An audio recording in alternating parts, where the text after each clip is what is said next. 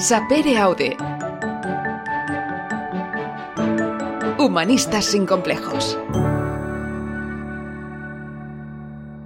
¿Qué tal? Bienvenidos a Sapere Aude Humanistas sin complejos en un nuevo capítulo donde hoy tendremos ocasión de emocionarnos. El eh, título del libro que nos presenta el invitado de hoy, Emocionarte, sin duda da para muchísimos juegos de palabras. Y es que esto de emocionarse es algo que va muy de la mano de este podcast y es que tenemos ocasión de charlar con invitados que nos emocionan directamente, nos eh, también inspiran eh, y de alguna manera nos enseñan, pero sobre todo, sobre todo, nos emocionan.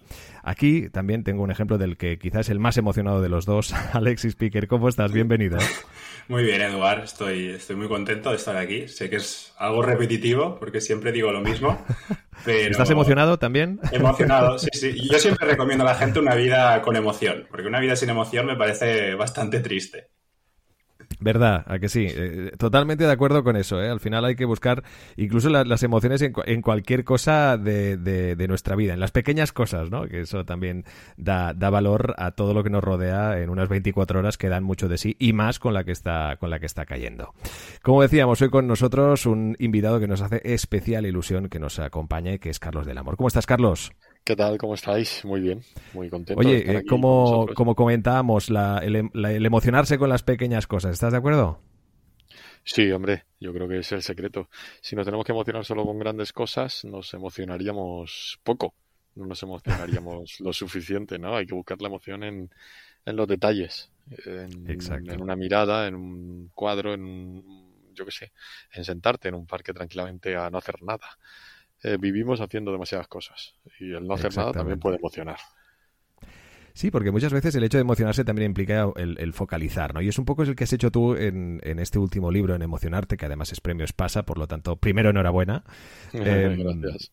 Es eh, un hilo de historias sobre los cuadros que, más te han intrigado. Entiendo también que a la par que emocionado o, o no, ¿de qué surge la idea de elaborar un libro de este tipo?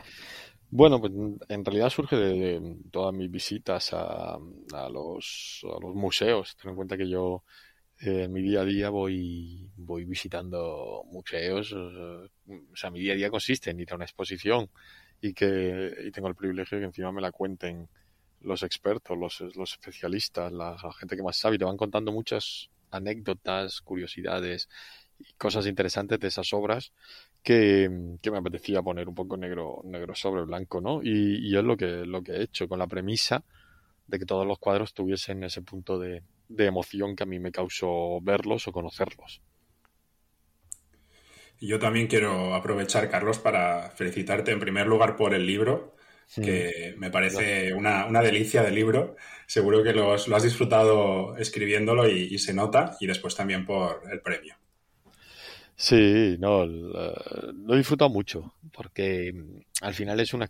Eh, yo tengo el privilegio, ¿no? De trabajar haciendo lo que hago. Yo siempre digo que me pagan por algo que yo pagaría.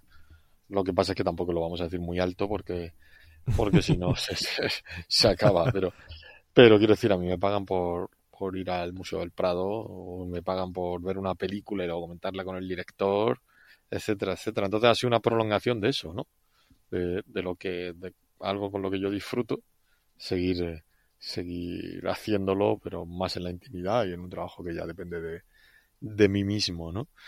Y, y, sí, la verdad es que lo, lo, disfruté mucho, a pesar de que gran parte o una parte de la escritura y corrección y demás fue durante el estricto confinamiento, en el que encontré también el tiempo que, del que muchas veces no disponía, ¿no? Pero, pero lo encontré a pesar de alternarlo con, con, las crónicas que me tocó hacer aquellos días. Cuando dices que te pagan por ir a exposiciones, eh, no, no, no, diré que de mayor quiero ser como tú, pero me, da, me, da, mucha, mucha envidia. Creo que bueno, es un trabajo eh, pues muy, muy afortunado. Sí, sí, sí, eh, no puedo, no puedo, no, no, te lo voy a negar. eh, que tu profesión sea algo que te apasiona es, es, una de esas cosas que sueñas, ¿no? Cuando, cuando ah, te preguntan qué quieres ser de mayor, ¿no? Yo supe muy pronto que no iba a ser futbolista. Em, y supe muy pronto que no iba a ser muchas cosas. y si, y si me apetecía contar historias, y si estoy en un lugar privilegiado para contarlas, y en un lugar que, que cuida la cultura y, encima, como te digo, te pagan por eso, pues estupendo. Y, y, vas ya no al Prado, a cualquier museo pequeño también a descubrir la, la, la historia. Vas como he ido hace poco a la Real Academia Española y te enseñan un, una plancha de Goya, ¿no? Que no que no se estampó para un Quijote y te cuentan esa historia y hablas con el especialista que la descubrió y, y te da todos los, los detalles o, vas al Festival de Cannes y, ves películas dos años y medio antes de que lleguen a España. Eh, pues es, que no puedo negarlo, que es, es, es un privilegio. Si amas la cultura, es un privilegio. Eso te iba a comentar, Carlos, porque tú tienes un largo recorrido en televisión e informativos y siempre has gozado de, un espacio para contar tus historias sobre aquello que, veías, que contemplabas, que experimentabas, al fin y al cabo. ¿Cómo crees que, se puede acercar el, arte en general al, gran público? ¿Crees que hay suficientes espacios o, deberían haber más? Deberían haber más, deberían haber muchos más más, es que hay pocos. Eh, vale que está la 2, que es, digamos, la cadena cultural, ¿no? Por, por excelencia, pero, pero debería haber más y en muchas cadenas. ¿Verdad? Televisión española, mm, por lo menos, abre ventanas y cuida, y cuida de esa información, pero, pero debería haber más en todas las, en todas las cadenas. Cosa que yo no entiendo, porque eh, no es que se tenga que abrir al gran público, es que este, está mm, abierta al gran público, la cultura. Es decir, si tú vas a una exposición, suele haber siempre gente, suele eh, haber cola incluso para entrar a un museo, ¿no? Eh, no entiendo que, eso no se traduzca en un mayor interés por, por, ese tipo de información, ¿no? Visita más gente el Museo del Prado o el Reina Sofía que, el Santiago Bernabéu o el Nou Camp. Y la correlación entre la información cultural y la deportiva no, es parecida, ¿no? Eh, entonces, bueno, no entiendo. No algo, hay algo que, se me escapa, que no funciona o que hace que no quieran que funcione. Porque si yo fuera programador, digo, ¿dónde hay colas? En un museo. Ah, pues hagamos programas de museos. Eh, ¿Qué le, no sé. Yo creo que hay que, darle una vuelta y, ya lo he dicho en alguna ocasión también, que, haya programadores valientes que se atrevan más allá de los valientes que hay en la 2. Con la pandemia, Carlos, uno de los sectores que se ha visto más afectado es el mundo de la cultura. Además de la falta de, visitantes por el, turismo, las administraciones también se ajustan el, cinturón y parece que siempre se ajusta por el mismo sitio, por, la cultura. Mm. ¿Crees que se puede apoyar más a la cultura desde las instituciones? Siempre, o sea, siempre se puede apoyar más. O sea, nunca eh, será suficiente para un bien eh, que además está siempre en el alambre, ¿no? Y que depende, y sobre todo en estos tiempos, la cultura depende del contacto y estamos privados de, del contacto. Y, y, entonces la cultura sufre mucho, menos el sector editorial, que es el que, el que menos ha sufrido porque es quizá el acto individual eh, más individual que hay dentro de la cultura, los demás han sufrido mucho y, y, se deben poner mecanismos en marcha para que esa cultura que además hemos demandado mucho durante el, confinamiento eh, pueda seguir creando para cuando vuelva a brillar el sol eh, esté en plena forma o esos creadores no se queden por el camino, ¿no? Porque al final hay que pagar una hipoteca, hay que pagar si tiene familia el colegio del niño, etcétera, etcétera. Entonces, eso hace que, muchos creadores abandonen su, su, su, su, vocación porque tienen que buscarse la vida, ¿no? Entonces hay que, hay que evitar eso, ¿no? Y para eso, bueno, pues hay que activar una política cultural eh, grande que, bueno, se van tomando medidas y espero que se, que se tomen más el llegar a una situación eh, límite como la que nos eh, toca vivir o nos ha tocado vivir en, varias ocasiones, obviamente en cada núcleo familiar, eh, ha servido un poco para destapar estas vergüenzas que comentamos, ¿no? En, falta de apoyo, sobre todo en el sector cultural, que es el que hoy nos ocupa. En una situación pues que obviamente esperemos que mejore para, para todos estos creativos que puedan eh, vivir de lo que es su pasión y puedan seguir ofreciendo al, al público sus, sus, trabajos y sus obras. Pero eh, volviendo un poco a la, situación actual, ¿no? Tú has tenido ocasión, esto tienes que contárnoslo porque yo creo que ya directamente, sí, creo que Alexis va a colgar y se va a venir contigo a conocerte y a vivir contigo porque tú tuviste ocasión de ver las meninas en el confinamiento. Sí, sí, sí, sí. Yo le, las meninas las he visto en muchas, en muchas situaciones. Eh, una de ellas fue durante el, el confinamiento y, y también, eh, claro, entrar en el museo cuando toda la ciudad está vacía y, y entrar en el museo y, y, estar vacío, incluso con las luces eh, apagadas, estaban mm, eh, solo la luz ambiente y poder recorrer las salas y estar delante de las meninas un rato y poder eh, luego ir a las pinturas negras y verlas eh, casi a oscuras, pues es un privilegio. Otro, otro más. Eh, y además sobrecoge porque sabes lo que hay fuera o lo que no hay fuera, que era lo que sobrecogía, la nada. Y, y eso es eh, muy emocionante. Ya las había visto de noche porque me habían dejado apagar las luces del museo una noche, las, las he visto a solas, he ido... La, el museo los museos he estado en muchísimas situaciones y todas oh. emocionantes, pero esa fue la más sobrecogedora. O sea, te, casi que te veías un poco como Tom Hanks en el Código da Vinci, ¿no? En la, en la película, el hecho de poder sí. entrar en un, en un museo, estar ahí solo, tiene ese lado cinematográfico también, ¿no? Sí, sí, sí. Además recuerdo en uno de los, en uno de los, de estas visitas durante el confinamiento, el, el director de comunicación del museo me dijo, bueno, como sé que, que te gusta y tal, eh, estate a tu bola y, y, a mi bola y a mi bola estuve. Y entonces pude, pude ir un poquito de aquí para allá y, y demás. Caray. Qué envidia. Yo, yo Eduard, si hace falta, como becario, ¿eh? Yo, Carlos, te, te, te, aguanto la bolsa, los focos. Claro, claro. Es que, si te fijas, Alexis, nos da pie para hacer preguntas trascendentales de ¿a qué, ¿a qué suena un museo sin nadie, no? ¿A qué suena ese silencio del museo, no? Y que tiene que ser parte un poco perturbador, ¿no? Sí, sí, sí, porque mmm, estás acostumbrado. A mí me gustan que los museos sean, bueno, tengan, desprendan vida, pero también que, no haya excesivo ruido. De hecho, no lo hay, ¿no? Suele ser bastante silencioso, pero claro, no es el silencio total, no es la ausencia de sonido total, no es eh, poder escuchar tus pasos, así pum, pum, pum, vas pum, pum, pum, y vas escuchando tus pasos retumbar en la galería central ¿no? del Prado. Eh, bueno, es, perturbador, pero esa vez fue muy emocionante porque era un momento muy especial. ¿no? La gente no podía ir a los museos y quisimos ir a enseñarles lo que en ese momento no podían ir a ver, pero por, para que supiesen que estaba, que estaba a buen recaudo. Hablando de museos, Carlos, eh, estábamos comentando antes los efectos un poco de la pandemia, sobre todo de cara al turismo y la mayoría de grandes museos e instituciones han visto reducidos sus, ingresos por, esa falta de turistas. Aún así, han programado actividades y exposiciones para intentar acercar el patrimonio cultural a la gente de aquí. Entonces, en relación a esto, tengo dos preguntas.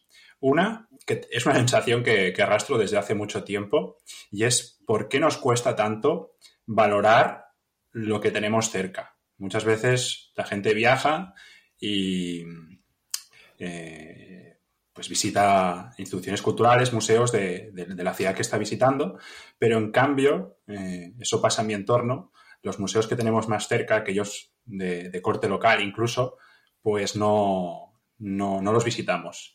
Sí. Y después también, eh, si estás conforme con el modelo de, tú que, tú que los has visitado, los conoces eh, y conoces a la gente que trabaja allí, si estás conforme con el modelo de los museos, que basan sobre todo su presupuesto en ese turismo y si no crees que, el museo se está des, des, desnaturalizando en, en, algún sentido. Eh, bueno, a ver, el, yo creo que de la, o sea, no, no, no, va a salir, no hay nada bueno en esta, en esta pandemia, ¿no? de esta situación. Y, y además eh, yo, yo era optimista de vamos a salir mejores me bajado ese pensamiento, ya me lo, me lo, me lo aniquiló Antonio López en el mes de abril, en plena pandemia, cuando eh, charlé con él en mitad de la Gran Vía, le hice una videoconferencia para enseñarle su gran vía vacía y cuando le pregunté, ¿saldremos mejores? Y me dijo, no. No, no, no, no aprendemos, olvidaremos rápido. Y bueno, ahí se ha ido demostrando, ¿no? Em, pero de los museos, en concreto, lo que sí he observado, ahora cuando he visitado los museos, es otro ritmo a la hora de verlos, a la hora de, de recorrer las salas, ¿no? Y eso sí es, sí es, sí es bueno. Yo creo que ese es el modelo que, se, va a imperar.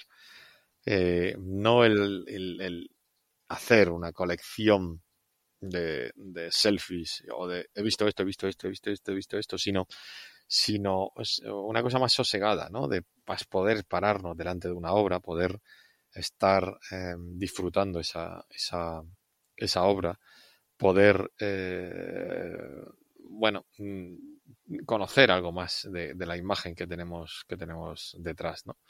Y yo creo que eso sí se, sí se, sí se va a quedar, que la forma de visitar ya no se va a, guiar por, por el clic, digamos, de, de, esos, esos, contadores que muchas veces vemos en la sala de clic, clic, clic, clic por cada visitante, o esa imagen de las meninas mm, brutal, eh, con, llena de japoneses intentando entrar. Yo creo que, yo creo que eh, lo que yo bautizo como colesterol de los, de los museos, eh, mm, que es, los pasillos saturados de gente que no pueden ir moverse, yo creo que eso se va, se va a acabar o, va a terminar por, amortiguarse mucho. y en ese sentido sí creo que el paradigma o la forma de visitar museos va, va a cambiar va a cambiar sustancial, sustancialmente. Y luego sí, somos especialistas también en, en, en, en, querer ir a la Luna y, no conocer la Tierra, o en querer ir muy lejos teniendo cerca cosas estupendas, ¿no? El otro día yo pasaba por la puerta de Alcalá y, paseando y digo, no, no, tengo una foto en la puerta de Alcalá, nunca me he hecho una foto en la puerta de Alcalá, ni a la familia, ni a nadie. Y, es verdad, ¿no? Y luego vamos a cualquier sitio y, y, te haces una foto, ¿no? Bueno, somos especialistas también en eso. Yo te comentaba esto sobre los museos, porque ahora no sé qué, medio de comunicación, no sé si era el New York Times, pero una vez leí un artículo de si lo peor que, tenía el Louvre era la Gioconda, la Mona Lisa, que si, que si tal vez para el museo sería mejor que la, apartaran, que si, que si a lo mejor le haría bien al museo. Por eso te, comentaba de, sobre el modelo que, está imperando. Sí. sí, hay que preguntarle al contable si le haría bien, al que tiene que cuadrar las cuentas del museo, si le haría bien que no estuviese la Mona Lisa, ¿no? Eh, al final, al final también un museo tiene que rendir cuentas y tiene que, ser sostenible, ¿no? Y, la ayuda pública llega hasta donde llega, pero luego tienes que vender camisetas, estampar tacitas, etcétera, etcétera, para, para cuadrar números, ¿no? Y, que podamos seguir eh, disfrutando. Entonces eso eh, yo creo que es, bueno, que es necesario, ¿no? No creo, a ver, la Yoconda, que, es un cuadro eh, bien, pero tiene tanta épica detrás, ¿no? Que, es lo que lo ha hecho grande, pero no hay que minusvalorarlo tanto. O sea, no hay que ser anti. Yo no soy anti Yoconda, ¿no? No es el cuadro, no, está ni entre mis 10 favoritos, pero. Pero sí, sí, hace su función, ¿no? Que es atraer a gente, llevar a gente. Es como cuando dices un libro ha vendido muchísimo. Bueno, pues muchas veces que un libro venda muchísimo hace que esa editorial pueda invertir en arriesgar en otros, ¿no? Pequeños. Y si salen mal, bueno, pues el que ha vendido muchísimo paga la cuenta, ¿no? O, cuadra la caja, ¿no? Eh, yo creo que la Yoconda es, es, un, símbolo y como tal eh, actúa de reclamo. Lo que yo creo es que lo que no hay que hacer es ir corriendo a buscar la Yoconda y irte del museo, sino planificar una visita en el que puedas ver otras cosas, igual que las meninas. El Prado no, no son las meninas, ¿no? Sino otros cientos de cuadros que nos están, que nos están esperando para, para ser vistos, descubiertos, que es lo mejor que nos puede pasar, y disfrutados. Sí, comentabas lo del contable, Carlos, y, sí, estoy contigo, tienes, razón, pero puede que ahí resida el, problema de, de, fondo. Y es si un museo como el Prado, por ejemplo, tiene que depender de la venta de camisetas y de entradas para, ser sostenible. si, si, no por parte del Estado podría haber una, apuesta mucho, mucho mayor eh, para defender seguramente la institución más importante del país. Eh, creo que era. Azaña el que decía que había una cosa más importante que la República y la dictadura, que era el Museo del Prado. Sí, sí, sí. El, Museo del Prado es, eh, yo qué sé, es el, buque insignia, ¿no? De, probablemente de la, de la cultura de, este, de este país, el lugar donde todo el mundo viene, donde eh, todo el mundo quiere visitar, parada obligatoria para, para turistas, eh, marca España. bueno, no sé, imagino que, tendrán muy calculado hasta dónde puede llegar la aportación y siempre será poca. Siempre será poca porque luego también está el Reina Sofía, que es eh, uno de los museos más visitados de, España, y hay muchos museos pequeños también que, hacen su labor diaria, ¿no? Porque es, que, y es fundamental, ¿no? Es, que están en pequeñas ciudades y, son pequeñitos y, hacen su labor de difusión cultural como el que más, ¿no? Y a los que también hay que, hay que ayudar, ¿no? Porque ese no, no tienen una, una menina, no tienen una yoconda, no tienen, no tienen ese gran reclamo, ¿no? y sin embargo hacen un tejen una red cultural alrededor de, de, la, de, la comunidad que son, que son muy necesarios. Bueno, eh, benditas camisetas y benditas tazas también. ¿eh? A mí me gustan mucho las camisetas de cuadros. y los no cuadros, de cuadros. Oye, el primer cuadro de, tu libro es de, una mujer, Ángela Santos, y el, el, cuadro se titula El Mundo. No lo conocía, así que aprovecho para agradecerte tal descubrimiento. Em, las artistas aparte tienen un, importante papel a lo largo de, tu libro y hace poco leía que el, Prado iba a llevar a cabo una renovación feminista dando mayor peso a, las artistas en, su colección. ¿Crees que ha, llegado el, momento, la hora de visibilizar el, gran trabajo de algunas artistas y de proponer un arte más inclusivo? Eh, sí, sí, sí. Eh, y, eh, yo creo que hay una, una, clara tendencia, por suerte, en las instituciones a, rescatar de las tinieblas a muchas a muchas autoras a las que su tiempo y, su, y, la sociedad que les tocó vivir sepultó ¿no? en el olvido gente que, mujeres que no pudieron acceder a talleres, que no podían firmar, que tenían que firmar el marido, etcétera, etcétera, etcétera. Y por suerte hay una corriente cada vez eh, mayor que hace que dentro de 20 años, cuando se escriba otro libro como este, en vez de 6 o 7 serán 15 o 20. Y, y que y, hay que reivindicarlo, ¿no? Y hay investigadores dedicados a, a eso. Bueno, yo creo que, que, que es totalmente, totalmente necesario y, que el Museo del Prado abandere también ese, ese tipo de, movimientos, ¿no? Como, porque el Museo del Prado todo lo que hace tiene una repercusión enorme, ¿no? Entonces cada paso que dé él será seguido por, por muchos. Estamos hablando con Carlos del Amor, que entre aparte de periodista, escritor, también es responsable del área de cultura de los servicios informativos de Radio Televisión Española.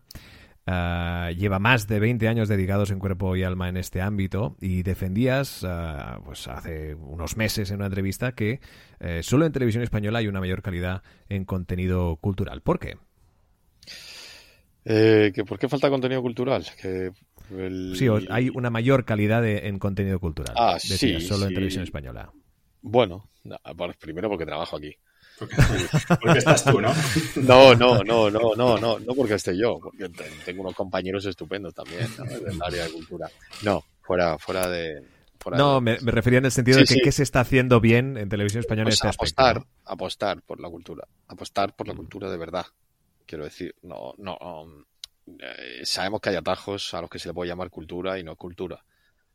pueden ser otras cosas, pero no cultura pero los que se juegan el, el, el, SARE a pecho descubierto con un libro, con una exposición minoritaria, con un concierto de un grupo que no conoce la gente, somos nosotros. Y eso es así. Y, es nuestra labor también, somos una tele de, servicio público, ¿no? Y, no, debemos, no debemos tomar atajos que, que, otros sí toman. Y en, en, eso estamos, ¿no? Intentar construir una información cultural sólida que no deje de lado lo que es entretenimiento puro y duro, porque la cultura es entretenida, valga, valga vaya eso por delante. Pero, no deje de lado lo, que podemos decir que es el mainstream, para entendernos, pero, pero, pero apueste también por, por una información también de, de mayor peso, sobre todo porque el, el estamos obligados porque el espectador no la va a encontrar en otro sitio. Y entonces eh, tenemos que dársela nosotros porque estamos hechos para la mayoría, pero también para la minoría. Totalmente de acuerdo con esto y además eh, también, también comentabas, ¿no? Has tenido ocasión de comentar que, eh, y me hizo mucha gracia la frase, ¿no? De no nos va a quedar más remedio que encerrar a la gente en museos o bibliotecas y hacer un programa de televisión, ¿no? Que es algo que también, obviamente, dentro del ámbito televisivo que estamos comentando, dice mucho de, de, qué tipo de, de, sociedad eh, podemos estarnos convirtiendo, que no digo que seamos ya, pero bueno, que hay ciertos intereses en cierto tipo de contenido que, que aportan quizá nada, ¿no? Sí, sí, sí, sí, claro, pero es que si me pongo aquí a hablar de contenidos que creo que no aportan nada. Tenemos un especial aquí largo. O ¿eh? no me, y luego igual me gano algún enemigo, pero, pero es que es cierto, ¿no? Mm, lo del, quiero decir, yo creo que, que, es un formato meter a gente en un museo y hacer un programa, pero más allá de, más allá de eso es intentar probar otras cosas que los programadores intenten probar otras cosas para ver si, si, si cuajan, porque si les damos siempre lo mismo, la gente se acostumbra a eso y a lo mejor no, no lo disfruta o, o, saca poco en claro, pero si podemos hacer que encima se acostumbren a otro tipo de contenido, les guste y encima saquen cosas eh, diferentes, se lleven cosas diferentes en la mochila, pues será mucho mejor, ¿no? Pero claro, si no apuestas es difícil, ¿no? Es difícil. También es verdad que luego está la 2 y, y, es un, como aquel eslogan maravilloso, ¿no? Para una inmensa minoría. Bueno, eh, a lo mejor esa inmensa minoría quiere crecer y quiere encontrar otros lugares, ¿no? Y, en eso, por eso hace falta la valentía. La 2 es una, una maravilla. Eh, la 2 junto con alguna cadena local, es increíble la apuesta que hacen por, por una televisión de, de calidad. Sí, sí, hombre, es, un lugar estupendo donde no tienes que estar eh, sujeto a, tampoco a, la cifra de audiencia, que no deberíamos estar sujetos eh, nadie, ¿no? Pero, pero bueno, y, y donde uno va a, va a, encontrar algo siempre que le va a parecer interesante o que no le va a dejar indiferente. Yo creo que eso es también la magia de la tele, ¿no? Encontrar propuestas nuevas, innovadoras, que no, que, no te dejen indiferente. Carlos, en, en, el libro has mezclado lo real con lo imaginario y muestras como un mismo cuadro tiene vidas ocultas que siempre esconden una, historia. Es bueno mezclar, esa mezcla que haces entre lo, real eh, y los datos más biográficos y la historia que tú te imaginas del, cuadro. ¿Crees que es, bueno, que es una buena manera de, acercar el arte a la, a la gente? ¿O estamos traicionando de algún modo al autor? ¿Cómo lo ves tú esto? No, yo no creo, yo no creo que lo estoy traicionando. Yo lo hago siempre primero con el máximo respeto. Cuando haces una cosa con respeto, mm, puede ser fallida, pero nunca, nunca traicionar.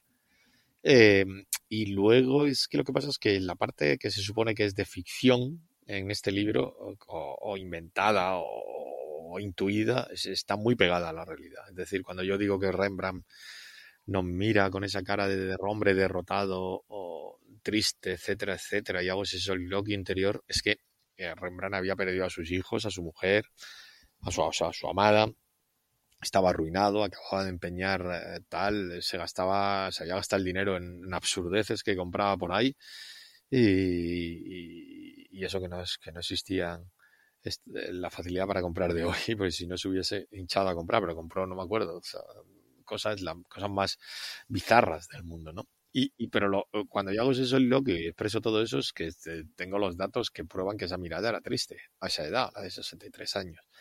Y además lo que pasa es que cuando luego te vas a, todos los datos, a ponerlos negros sobre blanco en la segunda parte de cada capítulo, te das cuenta que, que es casi más inverosímil que la propia realidad que has, que has hecho ahí, ¿no? Eh, eh, o sea, que la, que la realidad supera la ficción es, es, es, algo cierto y en este caso mucho más. ¿Cuál crees que, ha sido y es la, la, relación entre la verdad como concepto y el, el arte a, lo largo de la historia del arte? ¿Crees que eh, lo que nos intentan transmitir estos artistas es, la verdad, es su verdad, o, sin embargo lo que quieren es conquistarnos.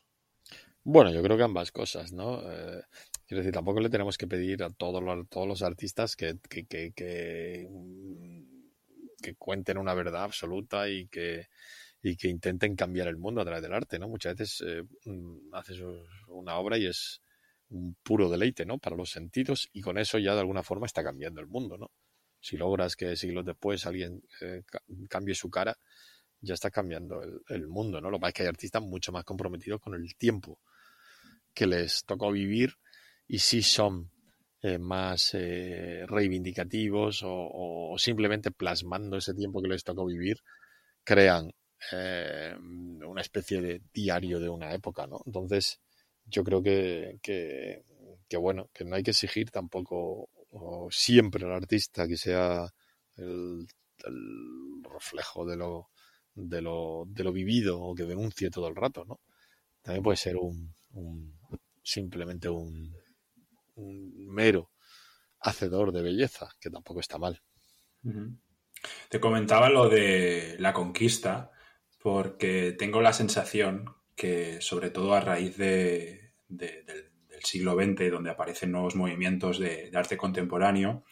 Eh, también hay una explosión con la invención de los, de los ready-mates y toda la parte del, arte más conceptual. Eh, ¿Cuál es tu relación con ese tipo de, arte? Porque en el libro te basas mucho en, la pintura y a raíz de ahí trazas tus historias, pero eh, ¿a, qué, podemos llamar arte desde tu perspectiva, con tu experiencia, con todo tu recorrido?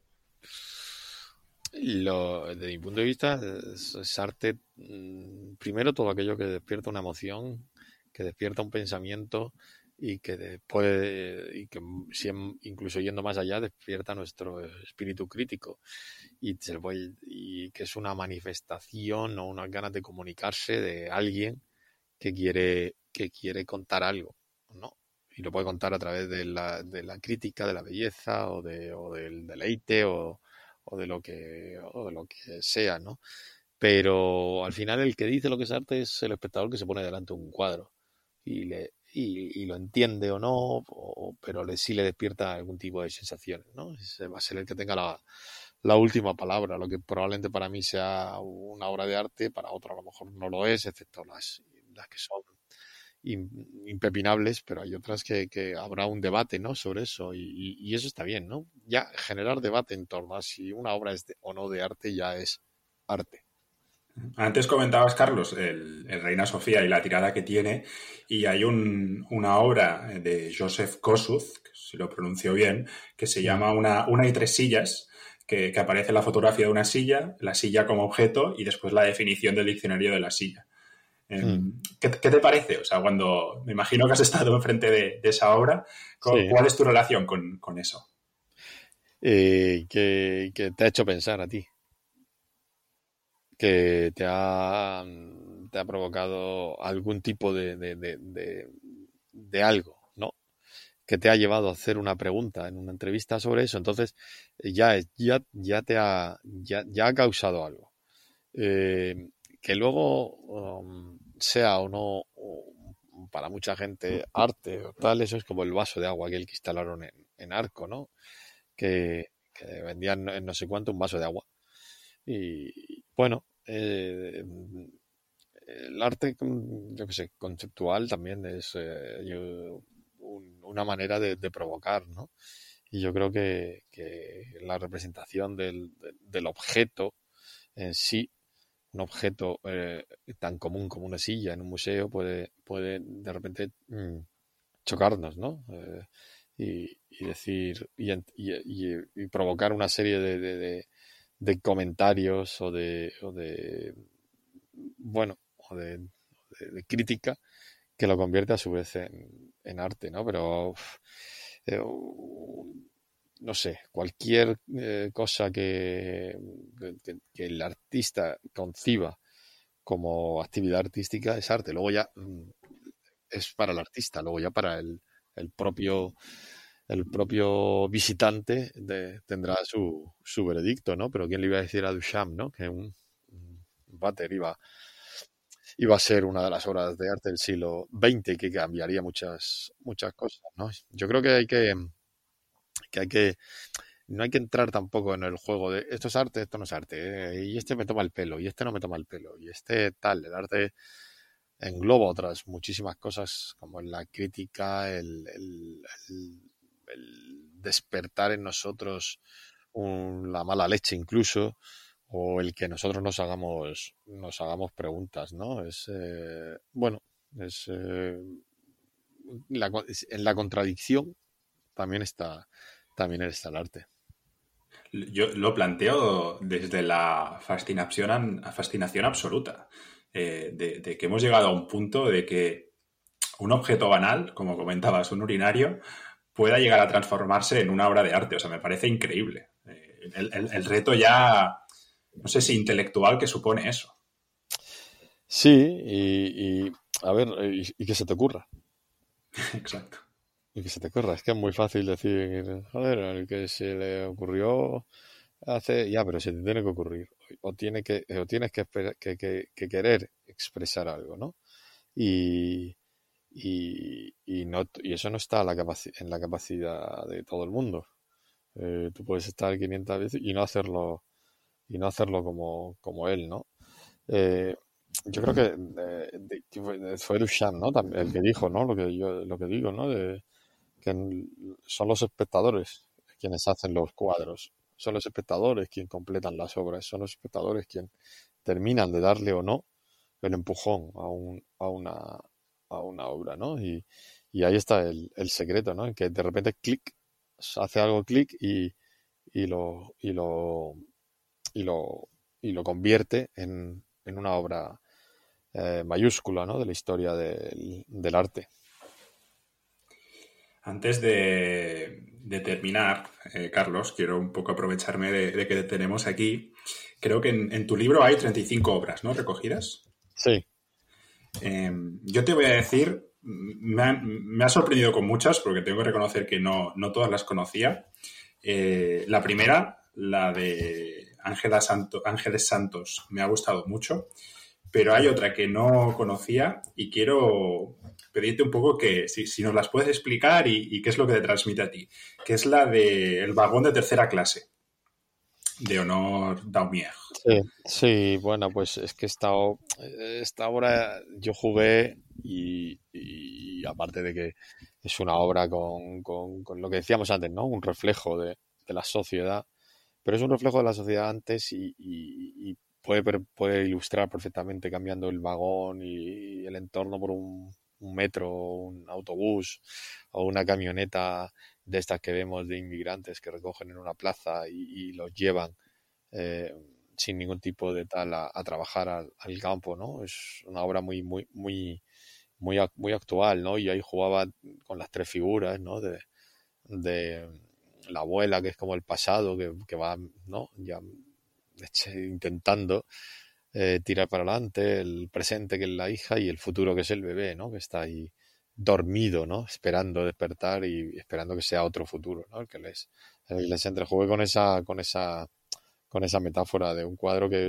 no es muy conocido, aunque hay una serie entera sobre muy parecida, pero, pero que me, me parecía que era muy, muy, muy actual. Yo te he dicho cuál es la, la que más me ha gustado. ¿Cuál es la tu, cuál es tu preferida? ¿Cuál, destacarías entre estas 35? Es que preferida, preferida no tengo, pero... Va, bójate, bójate. No, ahora que me tuviera que dar con una me quedaría con Goya, ¿no? Probablemente. Eh, Goya y el perro me hundido porque me parece, me parece que es muy, muy, muy, muy actual, ¿no? Eh, me parece que es... Eh, eh, ese perro buscando aire somos todos ahora mismo, ¿no? Y Goya, aparte que me parecía, es, era moderno antes de la modernidad, ¿no? Y sigue siendo actual a pesar de, haber pasado tres siglos, ¿no? Y, tú ves cualquier mm, grabado de Goya o un cuadro de Goya de las pinturas negras y puedes, y puedes, podría ser la portada de un periódico e ilustrar una noticia, ¿no? Y eso, eso solo está al alcance de, los, de los más grandes. Esa obra es súper enigmática, ¿no? La, la, del perro. Siempre que la he visto me causa una sensación de, desconcierto. Sí, sí, es, eso es Goya. ¿no? Desconcierto. A pesar, y a pesar de que luego en alguna restauración se llevaron elementos de por medio, ¿no? Se llevaron, quitaron unos pájaros. Que... Sí, no, lo sabía, lo, he aprendido contigo. Pero que es verdad que, esos pájaros eh, ahora hacen, hacen sin los pájaros el cuadro es todavía más desconcertante, ¿no? O sea, igual, igual a Goya no le hubiese importado. Qué bueno. La suerte que tenemos nosotros de llevar a cabo este tipo de entrevistas, este tipo de charlas, es tener invitados como Carlos del Amor que ah, te recuerdan que hay que poner eh, en valor, en primera línea, eh, el arte, eh, para que los que pues alguna vez no os hayáis eh, emocionado, no os hayáis impresionado con una expresión artística, sea del tipo que sea, conviene escucharse de nuevo toda esta charla y también, como no, pues hacerse con un ejemplar de este premio Espasa, como es el último libro de nuestro invitado de hoy, emocionarte, este hilo de historias sobre los cuadros que más le han intrigado. Carlos del Amor, muchísimas gracias por acompañarnos y cuídate mucho. Que va, muchas gracias y muchas gracias a todos los que hayan llegado hasta este punto eh, y hayan seguido escuchando. Estamos más que seguros que sí. Alexis, reflexión final, ¿qué sacamos de la charla de hoy? Mira, Eduard, ahora pensaba en que cuando, cuando empezamos la charla comentábamos lo, importante que es emocionarse y, pararse a disfrutar de, las pequeñas cosas, de los, de los pequeños detalles.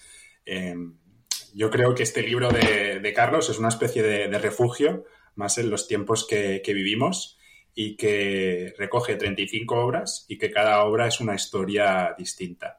Así que invitaría a la gente a que, a que comprara el libro y, disfrutara de cada, de cada historia como si fuese un refugio eh, de cada palabra, de cada, de cada cuadro y que, que se emocione, porque yo realmente me, ha sorprendido y, lo recomiendo a todo el mundo. Queda hecha la recomendación, gracias Alexis. Y gracias a todos por seguirnos. Esto es Sapere Aude Humanistas sin Complejos. No olvidéis visitarnos en www.humanistasincomplejos.com, humanistasincomplejos.com, una web maravillosa donde encontrar todos los capítulos que hemos hecho hasta día de hoy, que ya son, ya son unos cuantos y que también sirven para emocionarse. Menudas historias, menudos invitados nos han acompañado, como el que hoy nos ha tocado.